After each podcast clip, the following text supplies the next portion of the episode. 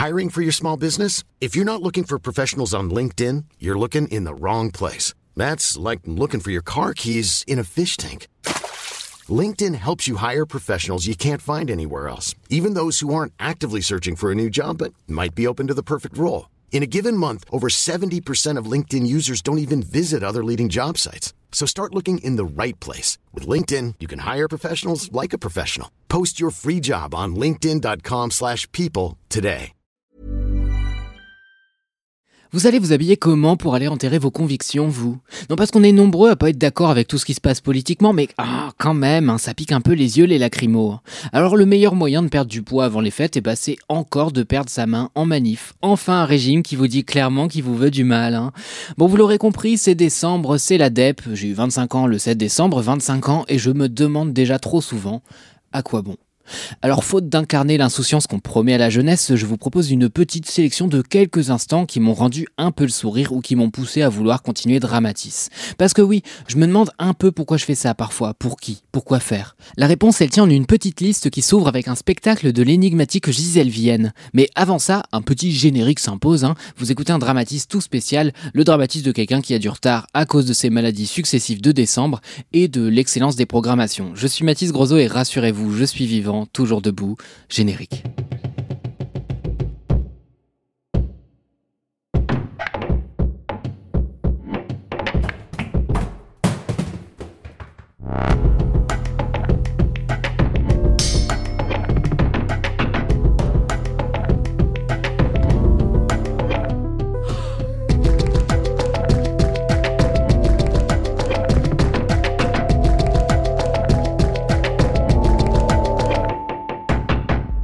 Ah, vous êtes encore là? Bon, bah c'est cool, vous tenez le coup, hein. c'est quand même un long générique. Hein.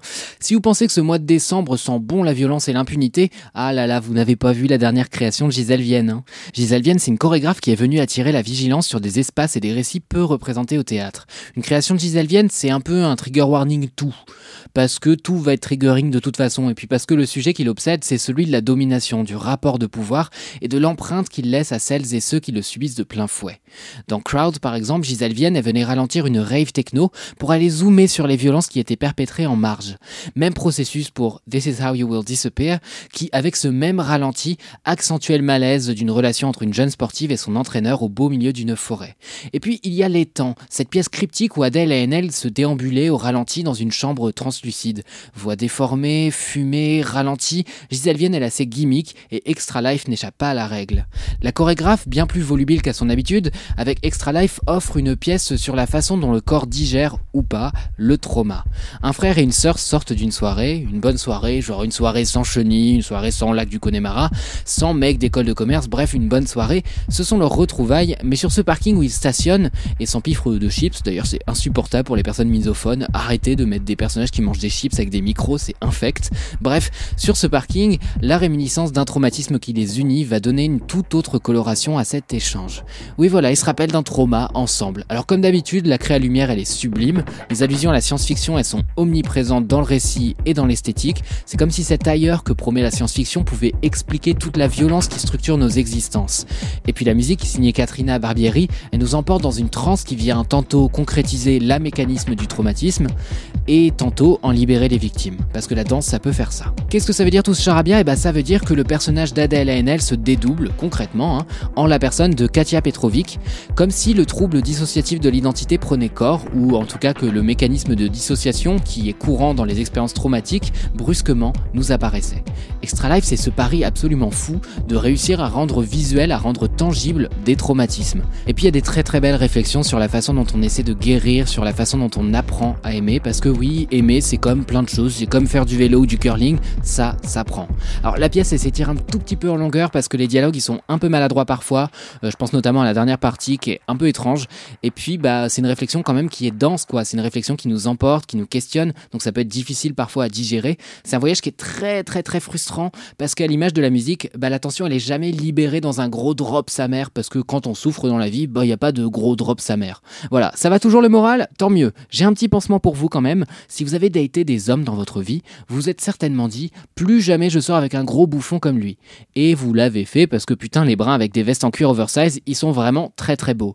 Bon, sortir avec un gros bouffon, ça arrive même aux princesses. En tout cas, tout est fait pour dans Fantasio, une opérette d'Offenbach à laquelle Thomas Joly s'est attaqué. Alors Thomas Joly, nous a habitués tôt hein, à des mises en scène en constante mutation. Il y a plein de choses qui bougent tout le temps. Alors les plateaux ils tournoient, les décors se reconfigurent, partout où vos yeux se posent, il y a une petite surprise qui vous attend.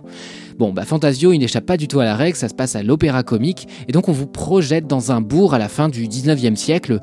Au fond, vous avez le palais, au loin une guerre, et la princesse, elle est promise à l'ennemi pour calmer les hostilités. Perso, quand je me fâche avec quelqu'un, je lui propose pas d'épouser ma fille de 16 ans, mais bon, c'est peut-être parce que j'ai pas de fille de 16 ans, je sais pas, je garderai le type quand même en tête si jamais un jour. Hein.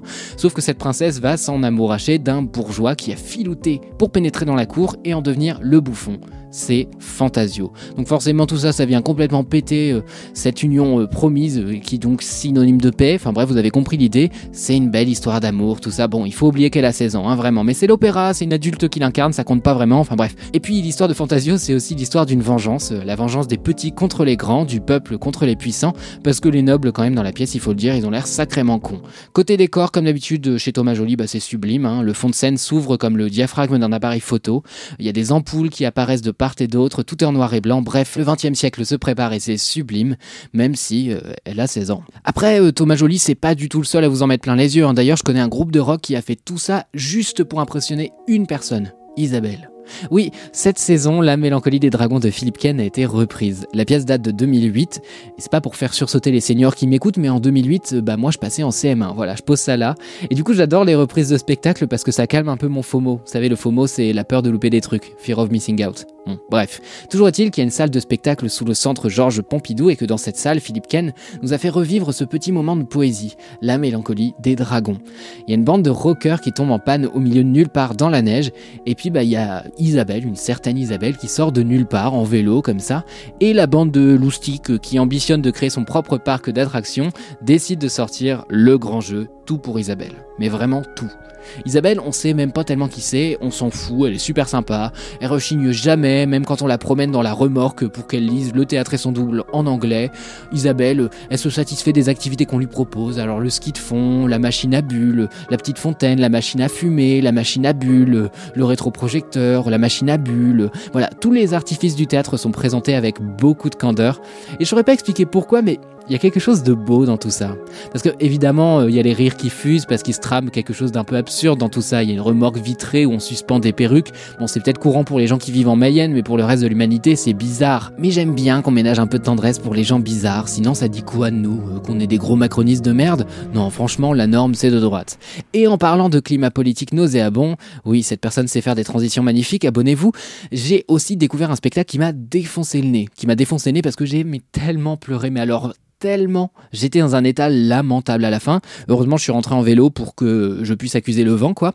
En fait, je déteste la plupart des créations sur la Shoah ou sur la Seconde Guerre mondiale en général, parce que la plupart, je trouve qu'elles capitalisent sur le trauma des autres. Je trouve ça au mieux intrusif, au pire carrément indécent. Il y a toujours quelque chose d'un peu facile dans cette émotion qui me dérange. Sauf qu'ici, le Birgit Ensemble, bah, il mobilise beaucoup d'intelligence, de justesse, de pudeur pour parler du régime de Vichy.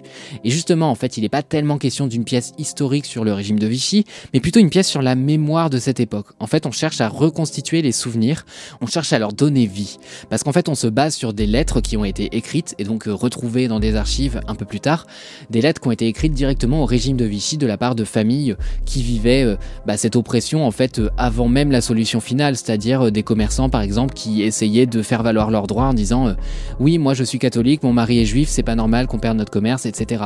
Bref, pour aller vite, je vais pas vous détailler beaucoup plus, je vous renvoie juste directement dans la description où je mets le lien d'une critique que j'ai écrite sur ce spectacle, parce que maintenant j'ai la chance d'écrire des, croniques pour euh, l'œil d'Olivier. Voilà, donc c'est une critique dont je suis plutôt content, donc n'hésitez pas à aller la lire. Et puis il y a un autre problème avec les yeux, hein, parce que je parlais tout à l'heure des larmes. Oui, bon, on peut pas réussir toutes les transitions à chaque fois. un autre problème avec mes yeux, donc, c'est que j'ai pas réussi à cligner des yeux devant Toi, moi, Tituba. Nouvelle performance chantée et dansée de Dorota Mounianeza. Je sais pas si vous avez capté la transition, les yeux, tout ça. Bon, ce que je veux dire, c'est que j'ai pas cligné des yeux parce qu'il y avait tellement de choses à voir. J'étais hypnotisé. En fait, c'est une artiste vraiment totale, Dorothée Mounianeza. Et je l'ai découverte par hasard il y a quelques années quand je vivais à Rouen avec Samedi Détente. C'était un spectacle sur le génocide des Tutsis au Rwanda et qui m'avait sidéré tellement il était fort et tellement le travail sur le son, il ressemblait à rien de ce que j'avais vu jusque-là. Et puis, bah, même claque avec Mai que j'ai vu euh, des années plus tard euh, à Paris pour le coup, où Dorothée Mounianeza, elle continue à déstructurer, triturer, trifouiller, tripatouiller les chants en live. En fait, il y a des micros partout sur la scène et tout ça, c'est modifié ça crée une espèce d'étrange musique qui ressemble à rien d'autre et, ça offre des, images mais magnifiques pour mieux exprimer la violence de nos sociétés occidentales à l'égard de celles et ceux dont elles ont colonisé le pays, à savoir euh, vraiment beaucoup de gens. Donc cette fois, euh, Dorothée Mounianeza, dans Toi, moi, Tituba, elle s'inspire d'un roman de Marie Scondé, Tituba, la sorcière, et du travail de la philosophesse Elsa Dorlin, Moi, toi, nous. Bref, tout ça c'est une matière très très dense intellectuellement, mais ça donne un spectacle où la violence elle est spasmodique, intense, irascible. En fait, c'est difficile de mettre des mots sur cette création qui s'en passe d'ailleurs avec énormément d'aisance. Je ne peux que vous inviter vraiment à surveiller le travail de cette touche-à-tout talentueuse, Dorothée Mounianeza. Vraiment, allez voir ça, c'est super. Toujours en décembre, euh, car euh, de tout ce que je vous parle, de toute façon, ça s'est passé euh, en décembre, j'ai vu Sentinelle, Sentinelle de Jean-François Sivadier. Alors moi, Jean-François Sivadier, je l'avais découvert avec son Othello, Othello que vous connaissez peut-être, qui est une pièce de Shakespeare, une des rares pièces qui est vraiment écrite pour un personnage noir. Bon, bah, ce qui est dommage, c'est qu'il est auteur de féminicide dedans, mais bon. En tout cas, Sentinelle, c'est des prodigieux récits croisés de trois pianistes qui voient leur adolescence complètement chamboulée par une quête de virtuosité. Alors je vais pas m'étaler parce qu'encore une fois, vous allez trouver ma critique écrite dans la description mais je peux vous dire une seule chose. Le spectacle est dingue, d'un réalisme frappant, et pourtant il n'y a pas un seul piano sur scène. Alors ce genre de pari, moi je trouve ça absolument dingue, c'est vraiment génial, c'est trop bien, c'est vraiment trop bien. J'ai pas trop envie de détailler, je vous en dis pas plus. Lisez la critique et allez le voir si vous en avez la possibilité. Pour les Parisiens, les Parisiennes, ça tournera au théâtre du Rond-Point d'ici peu. Surveillez le calendrier. J'ai aussi vu la nouvelle ronde de Joanne Hibert, euh, metteur en scène qui a su comprendre le potentiel queer inhérent à la marionnette. Si si, je vous jure vraiment, parce qu'une marionnette ça peut déranger, ça peut dégenrer avec un mélange d'altérité, de familiarité qui est assez dingue. Là, pour le coup, ce que j'ai vu, la nouvelle ronde, donc c'est une adaptation en fait d'un texte historique de. Euh, euh, j'ai oublié son prénom, je l'ai pas sous les yeux, c'est pas grave. Je l'ai mis dans ma critique. Vous allez le retrouver en lien parce qu'encore une fois, c'est un texte où je vais vous inviter à lire ma critique que je détaillerai plus. C'est basé là sur une écriture donc de Yann Verbu sur les amours, sur les sexualités. Et en fait, à la base, ils ont fait plein de témoignages. Bref, je vous en dis plus dans l'article, dans la description, pour m'attarder sur un dernier spectacle pour clôturer cet épisode qui est déjà beaucoup trop long. Alors là, je vous parle pas de la tendresse parce que la tendresse, je vais bientôt faire un épisode de la pièce rapportée avec Lou Trottignon. Ça sort tout bientôt, mais 40 degrés sous zéro. Bon, 40 degrés sous zéro, euh, comment vous dire? C'est une reprise, ça a été créé en 2019 par le Moonstrom Théâtre. Alors le Moonstrom Théâtre, moi j'y ai consacré le dernier dramatisme de ma saison 1. Euh, c'est un théâtre qui est très physique, c'est un théâtre où le masque permet de créer une confusion des genres, une confusion des espèces même, parce qu'on voit une éléphante diriger un institut de sondage, euh, des clowns se dessécher, ou un chien avaler un fœtus. C'est un théâtre où tout est possible. Et paradoxalement, en plus d'un travail de costume et de maquillage toujours saisissant, euh, la compagnie s'offre le luxe en plus d'être touche à tout. Genre, euh, elle sait s'adapter, elle sait adapter son univers aux, plumes qui vont la nourrir. Donc euh, quand vous allez voir une création bah, de copie, vous allez voir quelque chose de complètement plié à l'univers de, copie qui va vraiment le, le servir, quoi. Et c'est ça mon problème peut-être avec 40 degrés sous zéro. Alors j'ai quelques soucis formels qui sont dus au fait que je découvre leur travail un peu dans le désordre. En fait, beaucoup de choses de cette création de 2019, je trouve qu'ils ont été digérés dans la création suivante, euh, Cypher Z, où je trouvais par exemple la créa lumière beaucoup plus marquée, je trouvais la musique beaucoup plus cohérente, mais ça c'est parce que je suis chiant et que je vois vraiment beaucoup de choses, je squatte vraiment trop les salles de spectacle. Non, vraiment mon, problème c'est l'écriture de Copy, ou plutôt la façon dont elle est perçue. Copy c'est un auteur argentin qui écrit L'homosexuel ou la difficulté de s'exprimer et les quatre jumelles euh, à la fin euh, des années 60, début 70 à peu près. Et ces deux courtes pièces qui sont présentées en diptyque par donc la compagnie Le Monstrum Théâtre avec cette pièce donc 40 degrés sous zéro. Un diptyque, vous savez, c'est quand vous avez euh, deux pièces qui sont collées l'une à l'autre. Alors Copy, c'est un auteur homosexuel, c'est un exilé, il a fui la dictature de Perón en Argentine et s'est installé à Paris où il a vécu longtemps de ses caricatures parce que bah, le théâtre c'était compliqué parce qu'il maîtrisait pas totalement le français. On lui doit plein de choses Dans les caricatures, typiquement, on lui doit le personnage transgenre Libérette dans Libération, qui s'est taillé justement une place de choix euh, dans la presse et qui a un peu choqué, peut-être un peu trop. Et Copy, euh, c'était aussi un proche du phare, donc le, front homosexuel d'action révolutionnaire, et il a posé les marges de la société au centre de la scène culturelle, allant jusqu'à parler du sida dans une de ses pièces. Ironie du sort, euh, il en meurt justement avant que la mise en scène de la fameuse pièce n'ait été présentée au public. Donc en fait, on peut pas comprendre Copy si on ne comprend pas sa clandestinité, son goût de la provocation, et puis bah, la violence homophobe et transphobe dans la société d'alors. Parce qu'évidemment, quand on sait ça, ça semble assez logique que l'homosexuel ou la difficulté de s'exprimer, ce soit d'une violence inouïe, qu'il soit question de viol, de changement de sexe, d'inceste à tout bout de champ. Ça semble logique que dans les quatre jumelles, ça s'enfile toutes les drogues possibles avant de se tuer, de se ressusciter à loisir. Mais en vrai, la surprise, je trouve, même en sachant tout ça, c'est que cette violence, elle n'est pas tellement conçue comme telle. C'est-à-dire que c'est une espèce de grande farce, quoi. C'est un gag cruel, et c'est une violence qui choque par sa surenchère, pas tellement par sa vraisemblance, quoi. En fait, moi, je lis ça un peu comme un retournement du stigmate. Vous savez, cette notion qu'on doit Erving Goffman, Pierre Bourdieu, Louis Gruel. Bon, l'idée, en fait, là, ça a l'air un peu pompeux sur le papier, mais c'est assez simple. On vous insulte en tant que minorité, vous vous réappropriez cette insulte pour la vider de sa substance. C'est ce qu'a fait, par exemple, Aimé Césaire avec tout le courant de la négritude, ou c'est ce qu'on fait par exemple dans la communauté queer avec bah, justement ce mot queer qui de base était une insulte, ou avec les termes trans, pédéguine, qu'on se réapproprie. C'est un retournement du stigmate. Vous nous stigmatisez avec ce terme, on vous le renvoie à la tronche. Et bien pour moi, 40 degrés sous zéro, c'est un peu un retournement du stigmate. C'est-à-dire que le milieu bourgeois, bien sous tout rapport, peut traiter les marges de monstres, exprimer son dégoût, son rejet profond. Et ben il va faire quoi ce milieu bien séant si ces marges assimilent tous ces qualificatifs pour lui renvoyer à la gueule? Alors oui, les personnages de 40 degrés sous zéro, oui, sont des monstres. Oui, ils dérangent, oui, ils choquent, ils salissent, ils cassent. Mais c'est un pied de nez. Alors c'est quoi le prix à payer pour choquer le bourgeois? La honte? Mais en fait on a déjà honte, donc on en a rien à foutre, on va te renvoyer tout ça à la tête et ça va te choquer, et on va prendre cet espace bourgeois par excellence, le théâtre, et on va te le défoncer.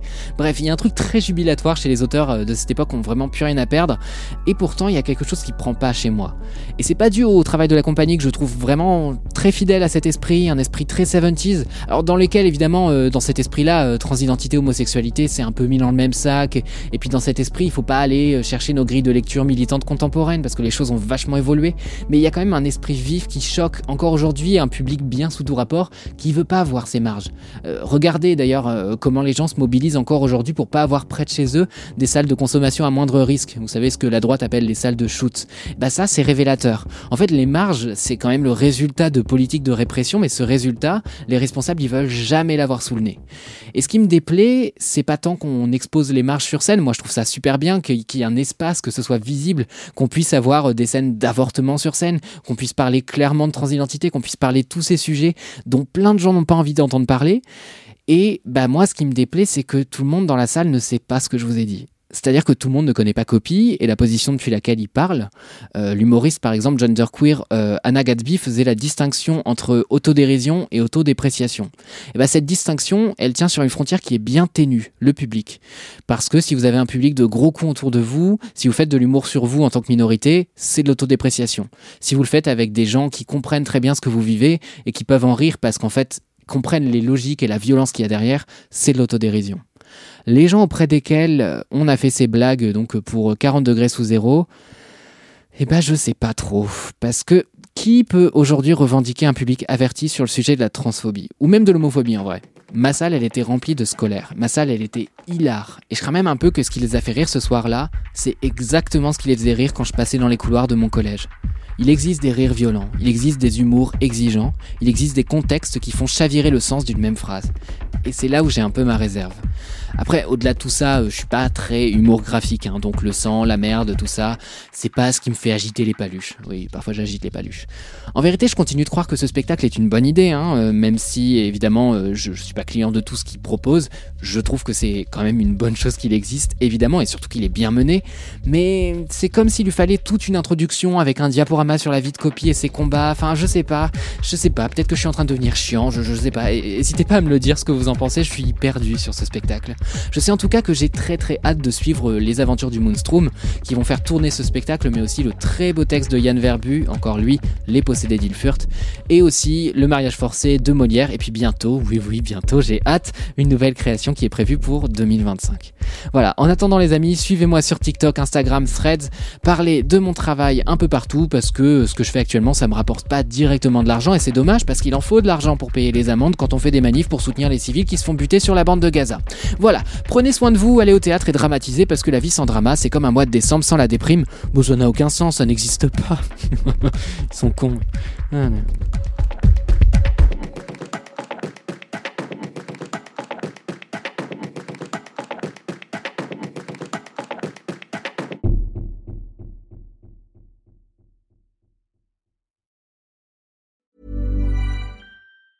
Even when we're on a budget, we still deserve nice things.